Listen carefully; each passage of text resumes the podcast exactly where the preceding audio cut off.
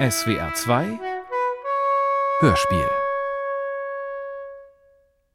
Der Abend nach dem Begräbnis der besten Freundin. Ein Monolog von Marlene Strerowitz.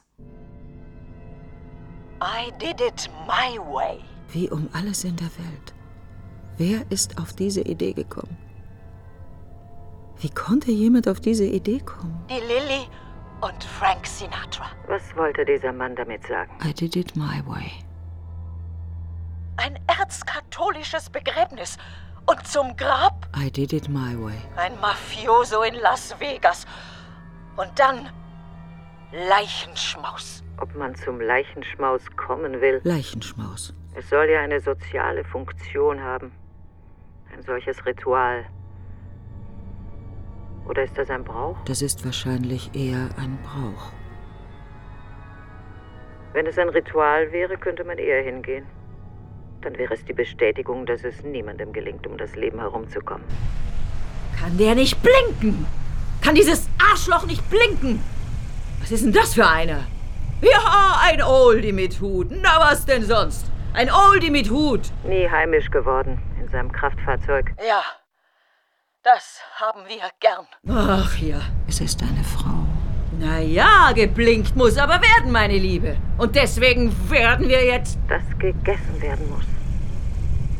Das wieder gegessen werden muss. Ja, das könnte man gemeinsam. Das wäre dann so eine Rückkehr. Aber dafür müsste es karger sein. Und nicht immer der Schweinsbraten auch noch da. Ein Schweinsbraten. So ein Schweinsbraten. Der ist doch. Hätte ich doch gehen sollen. Ein Stück Schweinsbraten in den Mund stopfen und damit das Leben wieder beginnen. Diesen süß-schweinischen Geschmack. Als neuen Lebensanfang.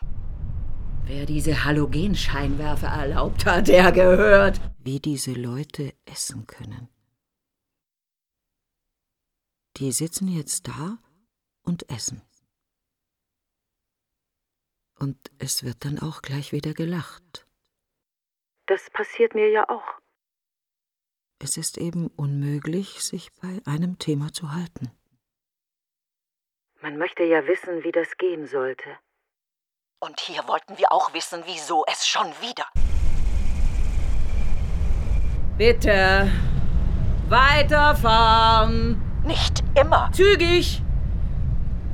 Zügig, meine Herrschaften, zügig. Und über die Kreuzung. Und natürlich nicht. Warum ich nicht geweint habe? Scham? Nein, geniert hätte ich mich nicht. Warum sollte ich mich vor irgendjemandem da genieren? Ein tränenloses Begräbnis, bei dem ja eigentlich der Krebs zu Grabe getragen worden ist. Sie hat ja nur noch aus Metastasen bestanden. Voll ausmetastasiert. Sie hat das sagen können. Ich bin voll ausmetastasiert. Ist das eine medizinische Bezeichnung oder hat sie sich das ausgedacht? Ich kenne jetzt eigentlich alle Zimmer in dieser Klinik. Die Lilly ist in ziemlich jedem Zimmer da gelegen. Aber ich weiß nicht, in welchem sie. Aber ich habe Sie doch gefragt. Ich wäre nicht weggefahren.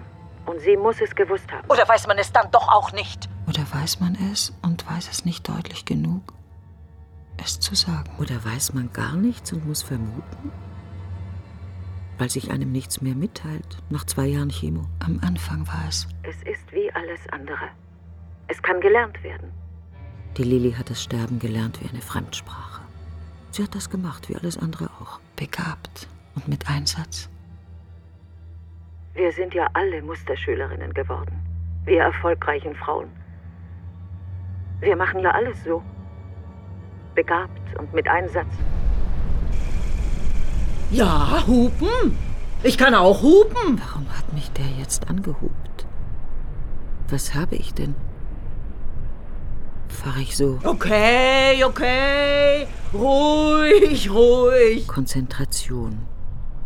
Wir wollen keinen Unfall. Obwohl, eine Massenkarambolage.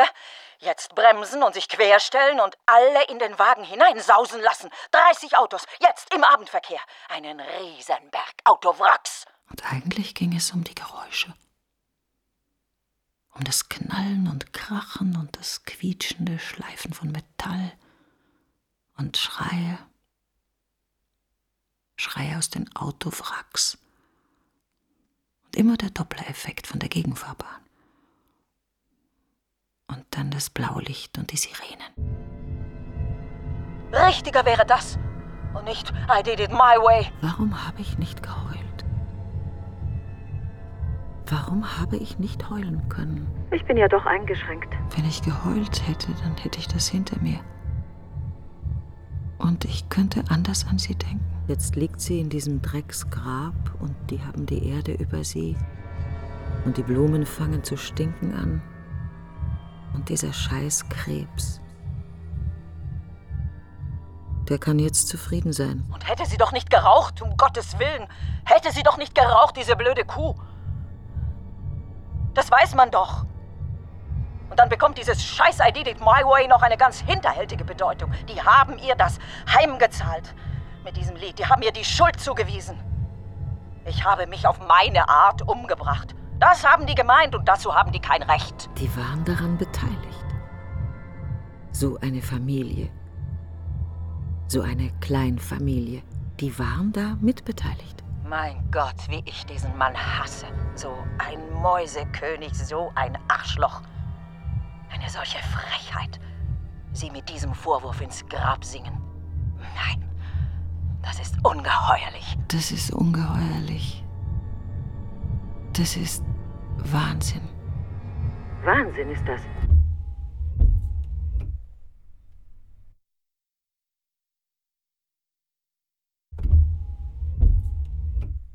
Sie hatte gar nicht alle Liebhaber ihrer Freundin gekannt. Nicht persönlich. Aber sie hatte von allen gewusst. Die Namen, was sie taten, ihre Situation. Sie waren alle verheiratet gewesen und erfolgreich in ihren Berufen. War es der berufliche Erfolg, der Elisabeth angezogen hatte? Und das mit dem Gebundensein, das lag am Alter, an der Lebensphase. Hatte das an diesem langen Lebensabschnitt gelegen, gleich nach dem Jungsein und vor dem Altwerden, weil da alle irgendwie versuchten, sich einen Platz zu verschaffen. Beruf und Familie. Elisabeth hatte erst ihre Karriere betrieben. Sie hatte sie bis zu diesem Punkt gebracht, an dem es für eine Frau damals möglich war, an Kinder zu denken. Sie war für die Kinder in die Selbstständigkeit gegangen und hatte diese Agentur aufgebaut. Dieselbe Agentur, die sie dann daran hinderte, sich den Kindern im vorgeschriebenen Ausmaß zu widmen. Das vorgeschriebene Ausmaß, es war dann zum Maß des persönlichen Erfolgs geworden. Dem Erfolg, der von den Lehrern der Kinder und dann von den Therapeuten vorgeworfen worden war. Immer ein flüchtiges Ding, dieser Erfolg. War die Legasthenie der Tochter auf die Berufstätigkeit der Mutter zurückzuführen? hatte sie sich nicht genug um das Kind im ersten Jahr gekümmert. Elisabeth war eine von diesen Frauen, die bis zum Beginn der Wehen arbeiteten und dann vom Wochenbett aus den Betrieb führten. Organisation war alles. Die Vorwürfe der Tochter dann. Sie hatte sie immer ungerecht gefunden. Die junge Frau ließ sich das kleine Haus überschreiben, aber warf ihrer Mutter zur gleichen Zeit vor, dass sie das Geld dafür verdient hatte. Sie hatten das beide als die notwendige Mutterproblematik des unbegabteren Kinds gesehen. Die Kinder waren immer besprochen worden, bevor das Gespräch auf die Männer kam. Was hatte nun dieser Song wirklich bedeuten sollen? Hatte der Mann das ausgesucht? Dann war das Hohn. Dann war es die Abrechnung, die von ihm längst zu erwarten gewesen war. Die Abrechnung, die all die Jahre nie gekommen war. Sie hatte ja nie angenommen, dass er eine Affäre haben hätte können. Ich hätte mir das vorstellen können. Es ist doch eigenartig, wie gewisse Blicke von den Partnern nicht gesehen werden können. Nicht wahrgenommen. Jedenfalls nicht, solange es diese was ist das nun? Bei ihr und dem Herbert. Da hat sie nichts sehen wollen. Ich bin sicher, der hat längst eine andere gehabt. Der hatte immer schon eine andere, und ihre Einschränkung und ihre Rücksichtnahme auf die Familie. Die Kinder. Die waren dann ja auch schon gegen die 30. Was brauchten die an der heile Welt? Und was hatte sie davon am Ende?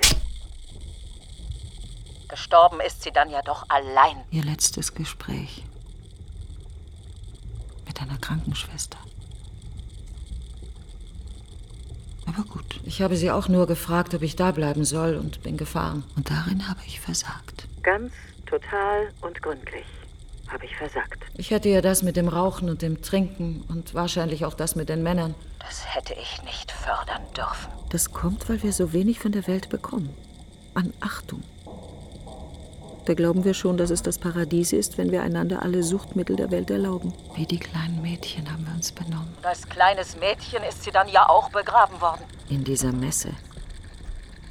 Die Schwester im Herrn. Die Frau und Mutter. Und der Mann vorne, hinterm Sarg. Und sie hat noch drei Wochen vor dem Tod gedacht, endlich einen Grund zu haben, auszuziehen. Sie hat nie ein eigenes Zimmer gehabt. Sie hat Häuser besessen. Aber außer ihrem Büro hat sie nie einen Raum gehabt, der ihr allein zugestanden hatte. Nicht einmal so schwer krank hatte sie ein Bett allein.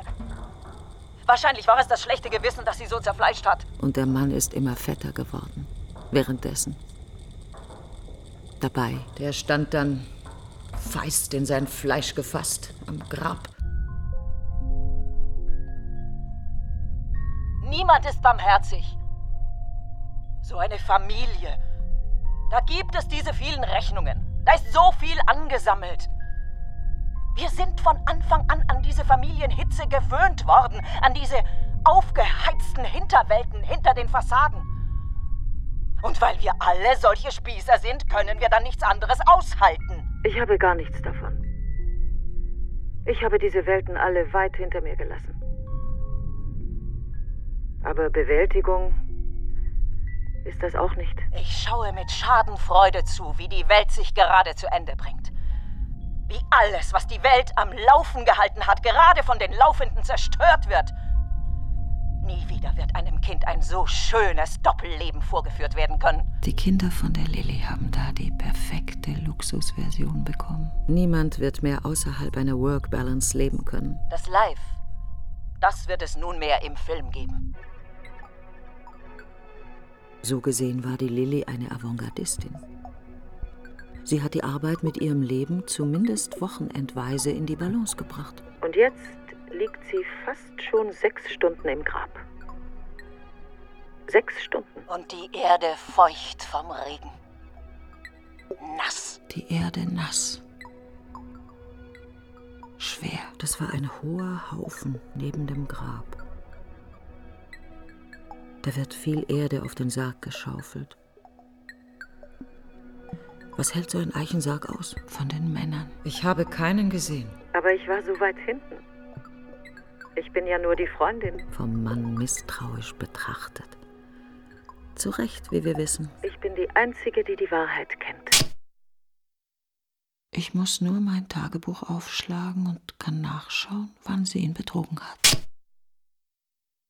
Auch wenn das kein richtiger Betrug war, weil er ja nichts wollte von ihr.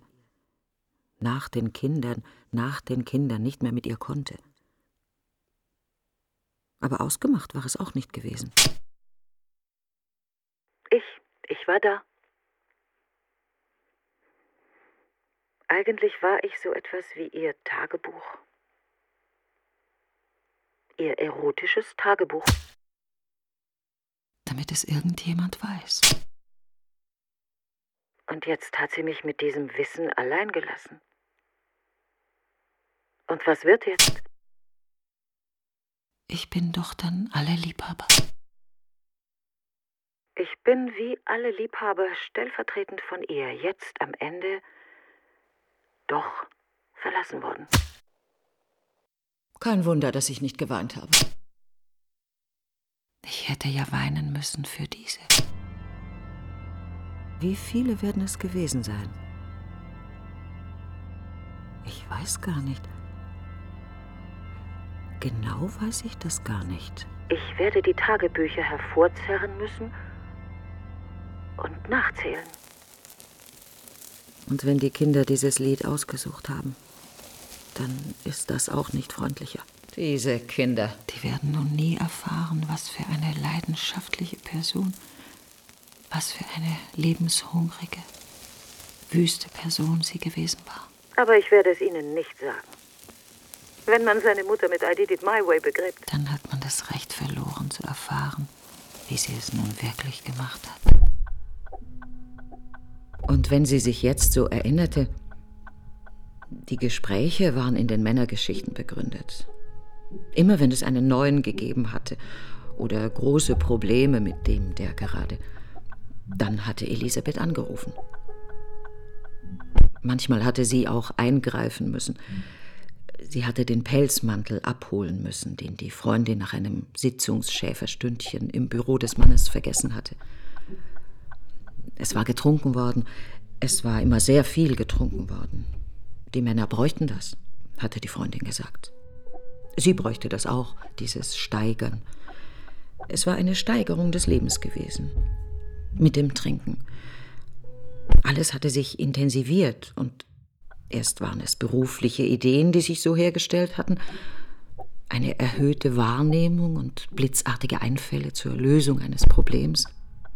Da säße man dann da und schaute einander an und aus dem Hochgefühl, es wieder gebracht zu haben und aus der Bestätigung, der gegenseitigen Freude an dieser Bestätigung, da hätte sich so ein erster Kuss der hätte sich erzwungen, geradezu.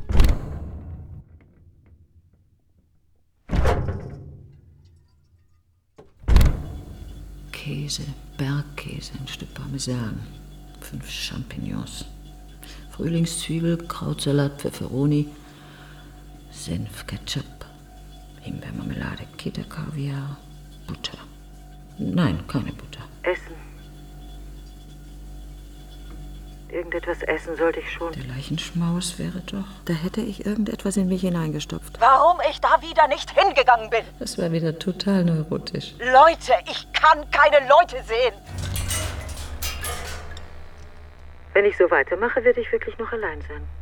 Ganz allein. Ein Stück nach dem anderen. Ein Stück Leben mit der Lilly jetzt einmal der Freundinnenteil. Wir wollten diese weichen Altfrauenpatschaln anhaben und mit dem Stock die Zivildiener im Altersheim herumschicken. Und dann keine Diäten machen, nicht mehr über die Figur reden müssen. Und von den Verkäuferinnen in den Innenstadtboutiquen diesen Blick bekommen. Größe 42. Nein, in dieser Größe führen wir dieses Modell nicht mehr. Und dann Größe 44. Und manchmal für die Hosen und Röcke sogar 46. Aber dann war es ja gut.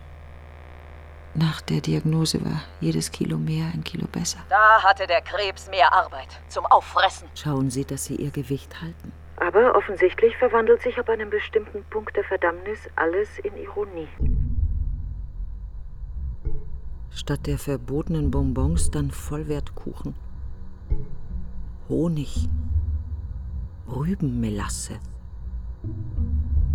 Dann sitzt jemand eben im Bett und löffelt Rübenmelasse, weil das Kalorien hat und die wertvollsten Zusatzstoffe. Dann fährt jemand eben zu einem japanischen Heiler, obwohl wir sonst alle Obskurantismen verachtet haben. Dann bezahlt man so viel Geld für Seleninjektionen an den Arzt, der einem aber gesagt hat, dass es nichts helfen wird. Zwei Jahre und mehr nicht. Und am Ende dann auch da die Leistung. Die Prognose um sieben Monate geschlagen. Zwei Jahre und sieben Monate. Und jeder Tag über die Prognose die Hoffnung, dass die ganze Sache sich darin auflöst. Dass der Krebs wie ein Partner einsieht, dass es keinen Sinn hat. Dass er einen verlassen muss. Dass diese Beziehung nicht zu dem führt, was er sich vorstellt dass es für ihn sinnlos ist, dass das keine Partnerschaft ist. dass er verlieren wird, wenn er sich länger für diese Beziehung einsetzt. Kann er denn nicht woanders hingehen? Aber das tut er dann ja. Er befehlt. Beschleicht ja wahrscheinlich. Das mit dem Befallen, das müsste gespürt werden. Dann füllt sich diese dumpfe, unspürbare Leibeshöhle mit Schmerz. Statt mit Essen. Parmesan. Ein nussgroßes Stück Parmesan und der Kalziumbedarf eines Tages ist gedeckt. Soll ich meinen Kalziumbedarf decken? In Österreich sind die Leichen in einem Plastiksack. Im Sarg. Versiegelt im Plastiksack. Im Sarg unter der Erde, tief im Grab. Und vorher im Eiskasten. Bis dahin im Eiskasten. Man könnte sich halt vergewissern. Eine paranoide Person wie ich sollte ihre Leichen in den Glassärgen immer sehen können. Wie in den bayerischen Kirchen.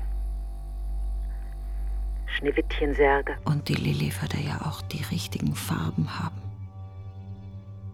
Schwarze Haare, blaue Augen, blühende Farben, rosige Wangen die geplatzten Äderchen mit Rouge verdeckt. Kein Problem.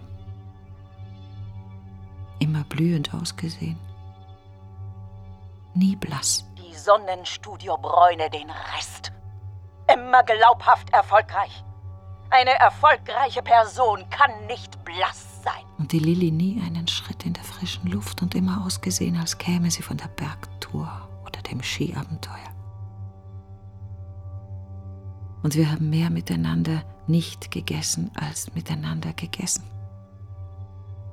Beim Heurigen. Nur Wein und ein Hühnerbeinchen. Allerhöchstens. Auch gegessen hat sie mit den anderen.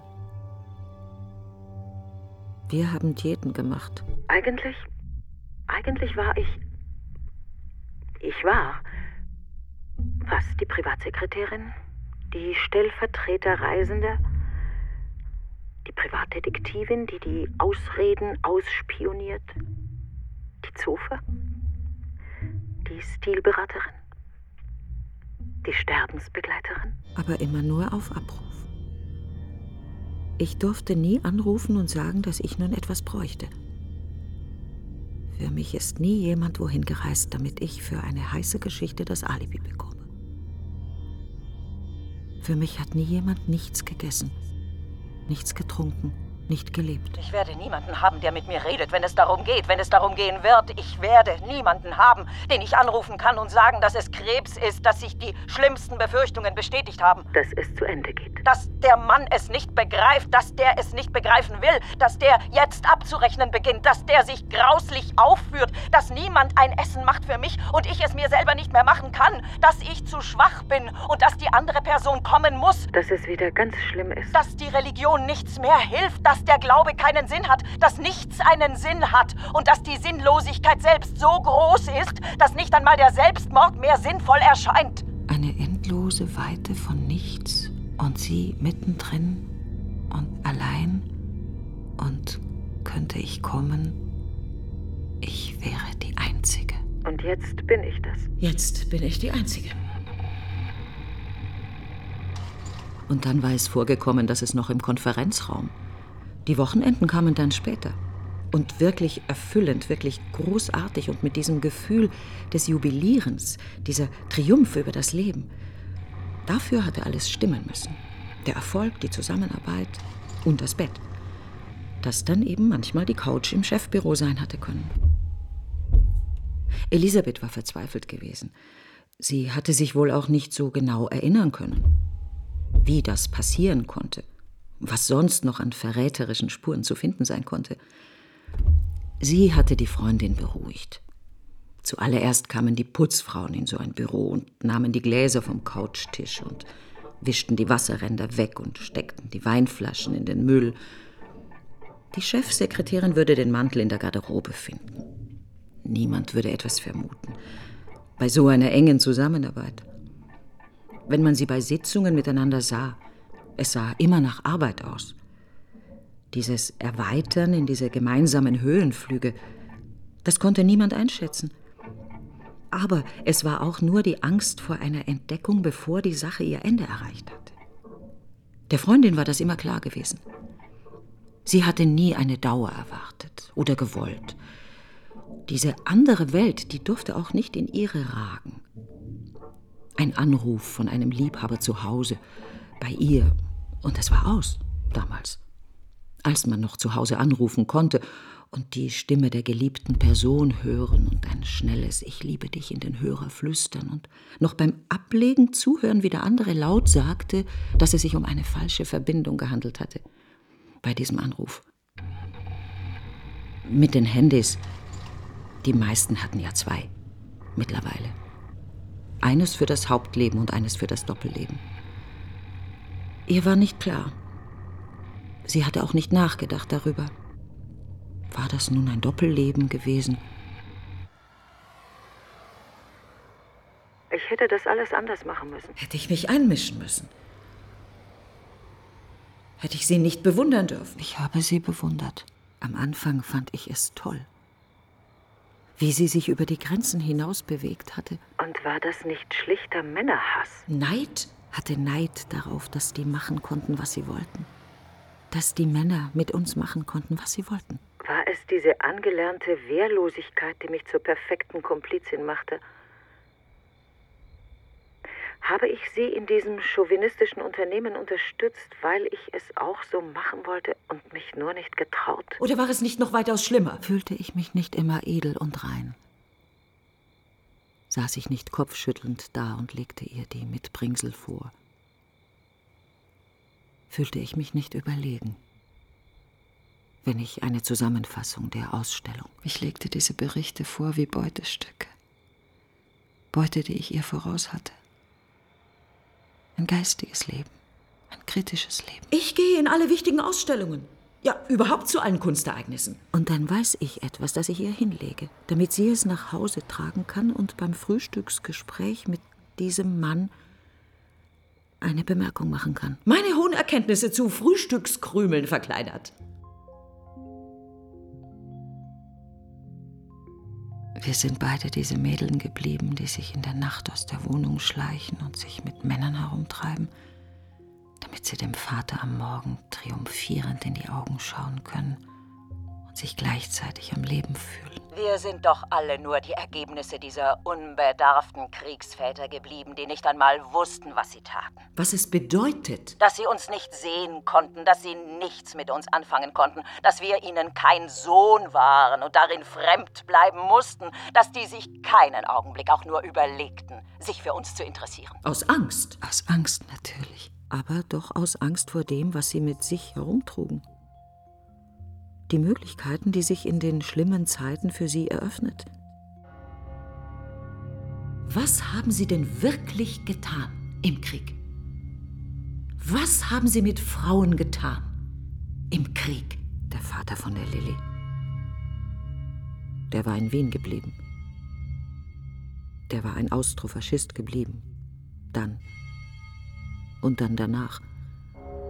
Da war er dann kein Nazi gewesen, weil er da nicht mitgemacht hatte. Da hatte er dann die Macht mit übernommen. Aber ein Faschist war er doch gewesen. Und hatte das bleiben können. Und seine Töchter verachtet. Geliebt, aber verachtet. Als Töchter. Das erste Geschlecht, das Falsche. Das letzte Gespräch mit der Krankenschwester. Ich sollte diese Frau ausfindig machen und sie fragen, was es nun war. Die Frage nach einem Kaffee. Wasser. Die Bettschüssel. Das Fenster auf, das Fenster zu. Die Vorhänge. Oder doch die Bitte um Nähe. Angst, Unruhe, Beunruhigung, Schmerzen. Und die Antwort der Krankenschwester? Es wird alles gut. Oder ich bin ja da und es muss reichen. Es war ja nur sie da. Wir waren alle nicht da. Niemand war da. Ich war ja auch nicht da. Weil wir alle weitermachen. Weitermachen, wie jetzt. Weiter atmen, weiter essen. Weiter scheißen. Immer weiter. Solange die Darmbewegungen andauern, solange machen wir weiter. Und die anderen haben recht. Sie haben alle recht. Man muss den Schweinsbraten in die Gedärme schieben. Es ist geradezu zwingend, das Weitermachen zu erhöhen. Große Stücke Schweinsbraten und Riesenknödel und alles durch die Gedärme. Riesenberge Scheiße als Nachweis, dass es weitergegangen ist. Das ist Trauer. Es sich gut gehen lassen und dann darüber traurig sein. Den Abstand zu den Toten in Schweinsbratengröße messen. Und Knödeldicke. Und die edlen Hungerleiderinnen sollen sich nur nicht besser fühlen. Ich war gar nicht so wichtig für sie, wie sie für mich. Sie hatte auch mit mir ein einseitiges Verhältnis. Wie mit allen. Man könnte unser Verhältnis auch ausnützerisch nennen. Ausbeuterisch. Das ginge zu weit. Wegen der Geheimnisse. Ich war dann ja auch erst zu diesem letzten Gartenfest eingeladen, weil schon alles gleichgültig war und das Leben von ihr niemanden mehr interessierte. Dann plötzlich war ja alles gleichgültig. Schon bei Lebzeiten ausgelöscht. Und das hätte ich auch nicht zulassen dürfen. Dass ihr ganzes Leben, dass das unter Lebensführung abgebucht werden konnte. Dass plötzlich dieser Mann und die Kinder mit ihrem Krebs ein Bündnis eingehen konnten und alles für falsch erklären, was sie bis dahin gemacht hatte. Dass die Familie sie krank gemacht hatte, das konnten die sich nicht vorstellen. Die hielten Gericht. Zwei Jahre und sieben Monate. Mit der Diagnose. Da begann dieser Strafvollzug. Alles wurde verboten. Erfolg und Leidenschaft. Alles, was den Reichtum hergestellt. Von da an war Schluss. Und sie war die Gefangene. Aber erst drei Wochen vor ihrem Tod ausziehen hatte wollen. Und da ja dann auch zum letzten Mal ins Krankenhaus gehen hatte müssen. Sie war gestorben, wie das ihr Vater für sie vorbestimmt hatte. Der hatte gewollt, dass sie als Au-pair-Mädchen in die Schweiz geht und sich dort einen reichen Mann holt und er von da an einen Schwiegersohn hat, der ihm den Sohn ersetzt. Sie war als Au-pair-Mädchen gestorben. Kost und Logis und ihre Arbeit war, die Arbeitsplätze in dieser Privatklinik zu erhalten. Das hatte sie lange gemacht. Brav. Mehr haben wir nicht zusammengebracht. Brav sein. Folgen. Der Macht gehorsam gegenüber. Das hatte sie befolgt. Sie hatte dem Krebs den Kampf geliefert. Das war ihres gewesen. Das immerhin. Aber dann doch die Hingabe. Dann wahrscheinlich nur mit diesem jungen Vorstand in dem Papierkonzern, der als Sanierer geholt worden war und diesem Ruf mit 7000 Entlassungen gerecht geworden war. Den hatte sie. Mit dem hatte sie sich eine Zukunft. Mit diesem Mann hatte sie sich ein anderes Leben vorstellen können. Lügenlosigkeit. Diesen Mann hatte sie den Kindern vorstellen wollen. Mit diesem Mann hatte sie das Gefühl gehabt, sie müsse das alles in eines zusammenführen – in einen Lebensstrom. In dem hätte der Ehemann dann keinen Platz gehabt. Robert hatte dieser Mann geheißen. Robert irgendwas. Der war einer von diesen Liebhabern gewesen, die sie selbst nie kennengelernt hatte. Robert irgendwas war dann nach München gegangen. Und die Freundin war dorthin gefahren. Sie hatte ein oder zweimal das Alibi für eine solche Wochenendreise abgeben müssen. Für die Familie war sie die Freundin gewesen, mit der Elisabeth kleine Reisen machte. Frauen unter sich hieß das dann. Und die Deckerzählung betraf Ausstellungen. Sie war die Freundin gewesen, mit der Elisabeth zu Kunstausstellungen gefahren war. Sie war ja dann auch immer dahin gefahren und hatte Lilly einen Ausstellungskatalog gebracht und die Eintrittskarte.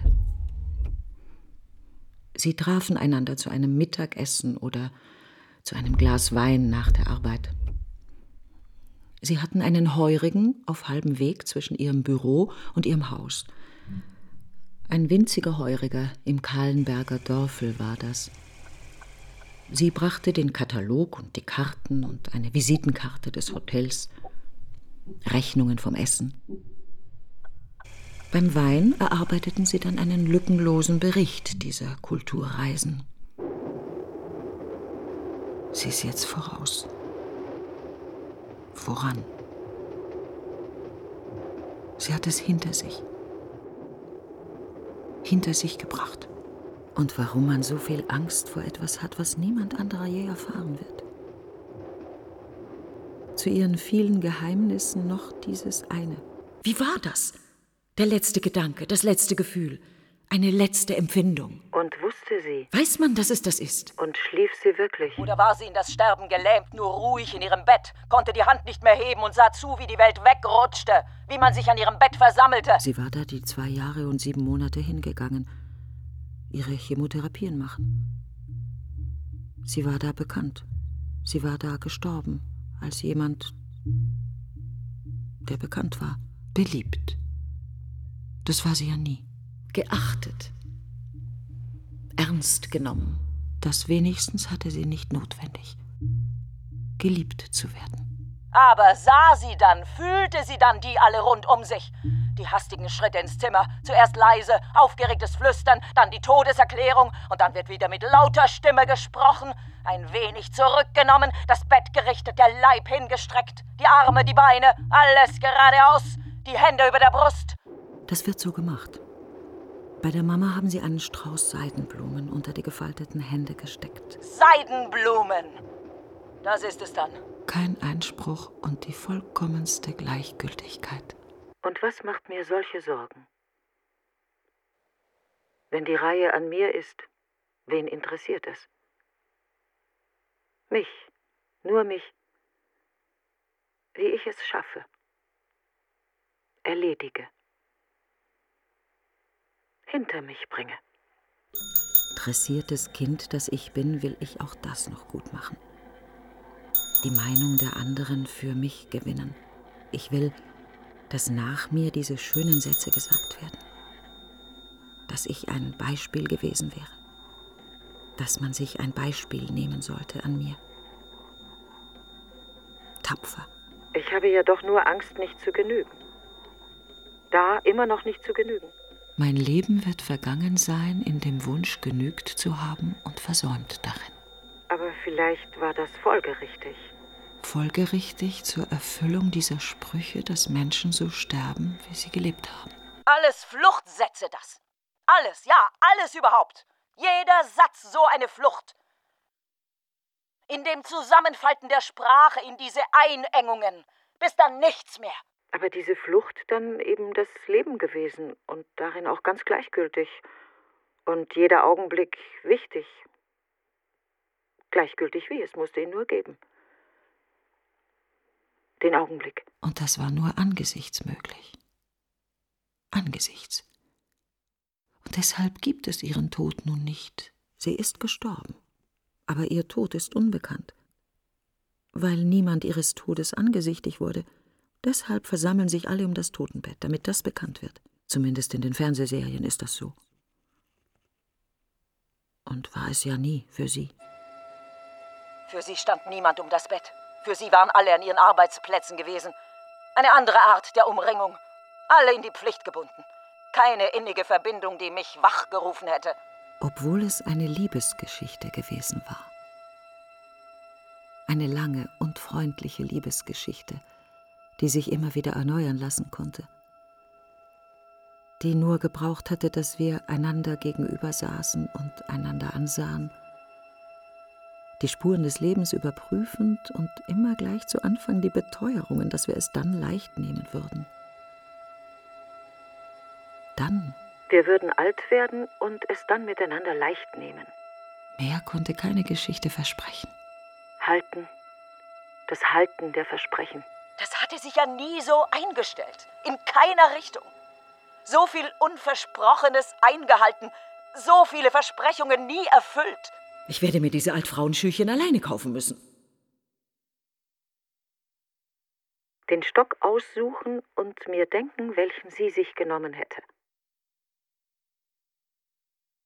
Sie ist jetzt gerade.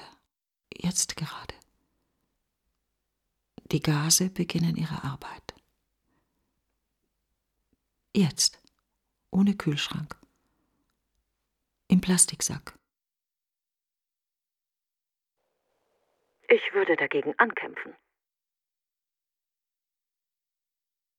Diesen letzten Atemzug machen und damit dem Verfall den Weg frei. Aber das lüge ich mir so vor. Ich weiß nicht, wie man das machen soll. Sterben. Wie diese Panik. Die Angst vor dem Sarg. Schon die Vorstellung den Körper sprengt. Panik. Und keine Attacken. Ein stetes Anwachsen. Als müsste die Angst alles ausfüllen, um dem Tod keinen Platz zu lassen. Jede Zelle wird mit Angst aufgefüllt, aufgebläht, aufgepumpt. Die Angst macht die Arbeit der Gase und gleichzeitig das fürchterliche Gefühl, das Leben bis dahin Zeitvertreib gewesen, nichts anderes als Spielerei und der Ernst nur einen Augenblick und keine Chance auf etwas Bedeutendes. Ja, das einzig Bedeutende dann in diesem letzten Augenblick, der nicht mehr teilbar, schon Teil des Toten ist. Also nichts. Auch das nicht. Sie liegt jetzt bald zwölf Stunden in der Erde. Diese zwölf Stunden sollte ich sie, mich, ich sollte mich diese zwölf Stunden lang begleiten. Stellvertretend und weil ich auch niemanden da haben werde. Wozu auch? Kreisende Gedanken. Um sie kreisende Gedanken. Es werden ja nicht nur meine sein. Es denken viele gerade an sie. Ihre Kinder, die diese Frau nur ein wenig gekannt hatten. Aber vielleicht können Kinder ihre Mütter nur ein wenig kennen. Dieser Mann, diese eine Freundin mit dieser Nervenkrankheit, die beim Satz des Priesters, dass wir schon für die nächste Person, die es treffen soll, dass wir für diese Person beten sollten, und die Frau laut aufgeschrien, aufgeheult, diese Person, von ihrer Krankheit der Fassung beraubt. Sie war die wahrhaftigste und nicht sein musste, sie musste nicht die nächste sein. Es konnte einer vom Leichenschmaus kommend gegen einen Mast knallen. Aber die Wahrscheinlichkeit. Sie das schon sein würde. Absehbar. Diese Frau mit dieser Krankheit, die konnte das absehen, dass sie die nächste sein würde. Am Ende ist es dann nur die Müdigkeit, die einem die Eingabe abbringt. Ich kann es immer noch als Mystikerin versuchen. Ich kann meinen Leib von mir abtrennen und versuchen, ihn mir untertan zu machen. Anders untertan als gesund essen und ein bisschen Sport betreiben. Aber würde das Abtrennen das Sterben erleichtern? Doch eigentlich nicht. Doch eigentlich das Gegenteil. Und die Frage doch, wo die Angst blieb. Blieb die im abgetrennten Körper? Und hieß das nicht, dass die Angst ungeheuerlich groß werden konnte? Der Geist edel und schmal und die Angst sich im Körper eingenistet und breit und fett und uneingeschränkt. Der Körper zugrunde gerichtet werden musste, um die Angst zu besiegen. Und das werde ich nicht mehr schaffen. Ich werde gemeinsam mit mir sterben müssen. Und es wird nicht sehr großartig werden. Und müsste ich sagen, großartig gewesen sein. Es wird nichts sehr Großartiges gewesen sein.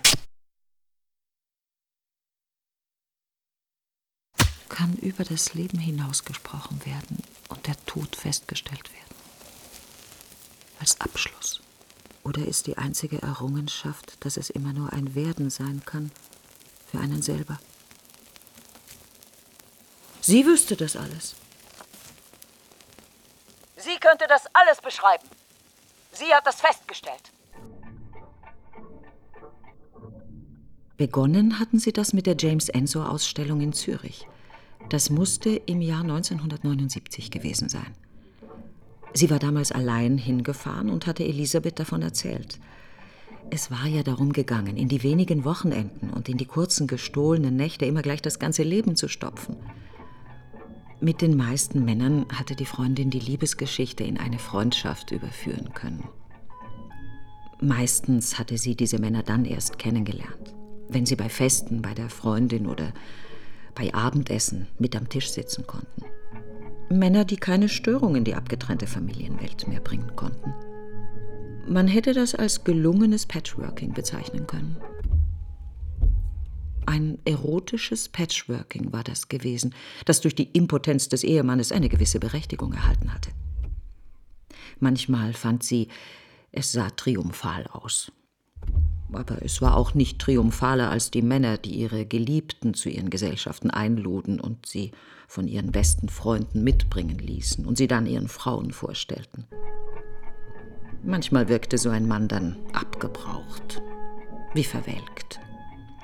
Diese Männer blieben auch nicht lange im Umkreis erhalten, aber Elisabeth konnte jederzeit einen beruflichen Rat oder Vorteil von ihnen abrufen. Trotzdem waren die Affären Geschichten des Wahnsinns und jederzeit eine Katastrophe möglich. Es musste alles an einen Rand weit draußen gebracht werden. Mit leisen, knisternd feinen Tönen ein schwarzer Traum. Der Tag nicht lang breitet sich aus. Der Tag nicht lang und laut.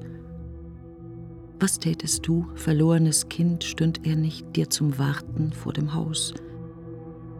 Der Tag nicht lang und laut, stünd er nicht dir zum Warten vor dem Haus und folgt dir nach, geht mit dir mit jedem Schritt. Der Tag nicht lang und laut, ein Tag nur und folgt dir nach und geht mit dir mit jedem Schritt.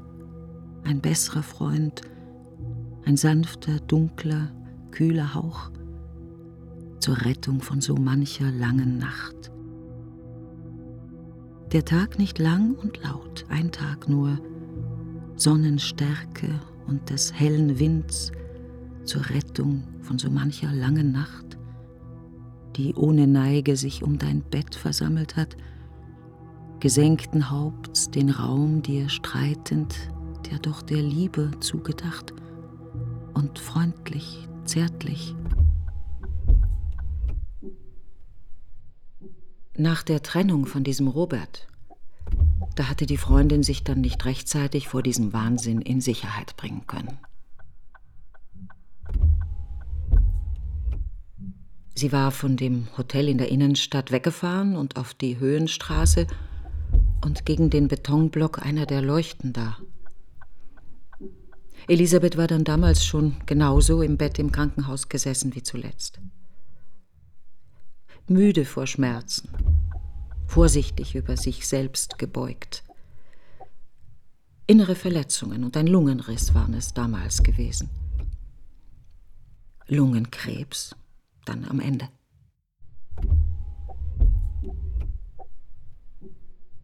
Der Tag nicht lang und laut, ein Tag nur, Sonnenstärke und des hellen Winds und Schattenwurf in schmalen Streifen, und freundlich, zärtlich breitet sich aus um dich, zu dir und über dich gebeugt, den Atem leise weggebogen und breite Bänder schwerer Luft.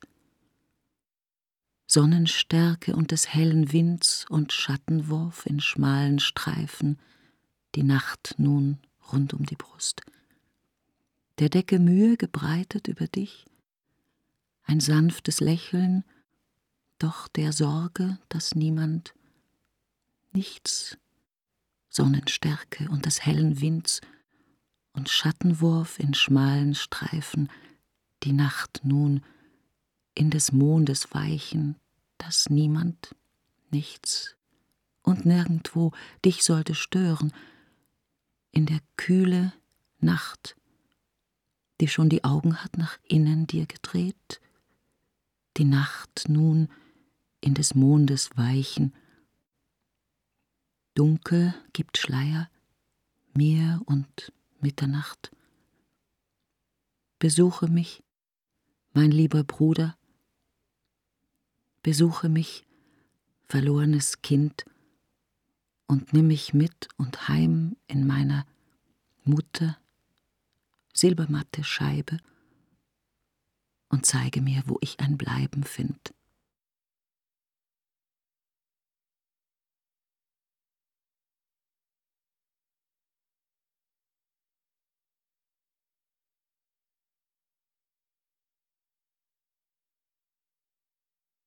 Der Abend nach dem Begräbnis der besten Freundin. Ein Monolog von Marlene Strerowitz. Es sprach Christa Posch. Ton und Technik Daniel Sänger und Sonja Röder. Regieassistenz Konstanze Renner. Regie Ulrich Lampen. Produktion Südwestrundfunk 2009. Dramaturgie Friederike Roth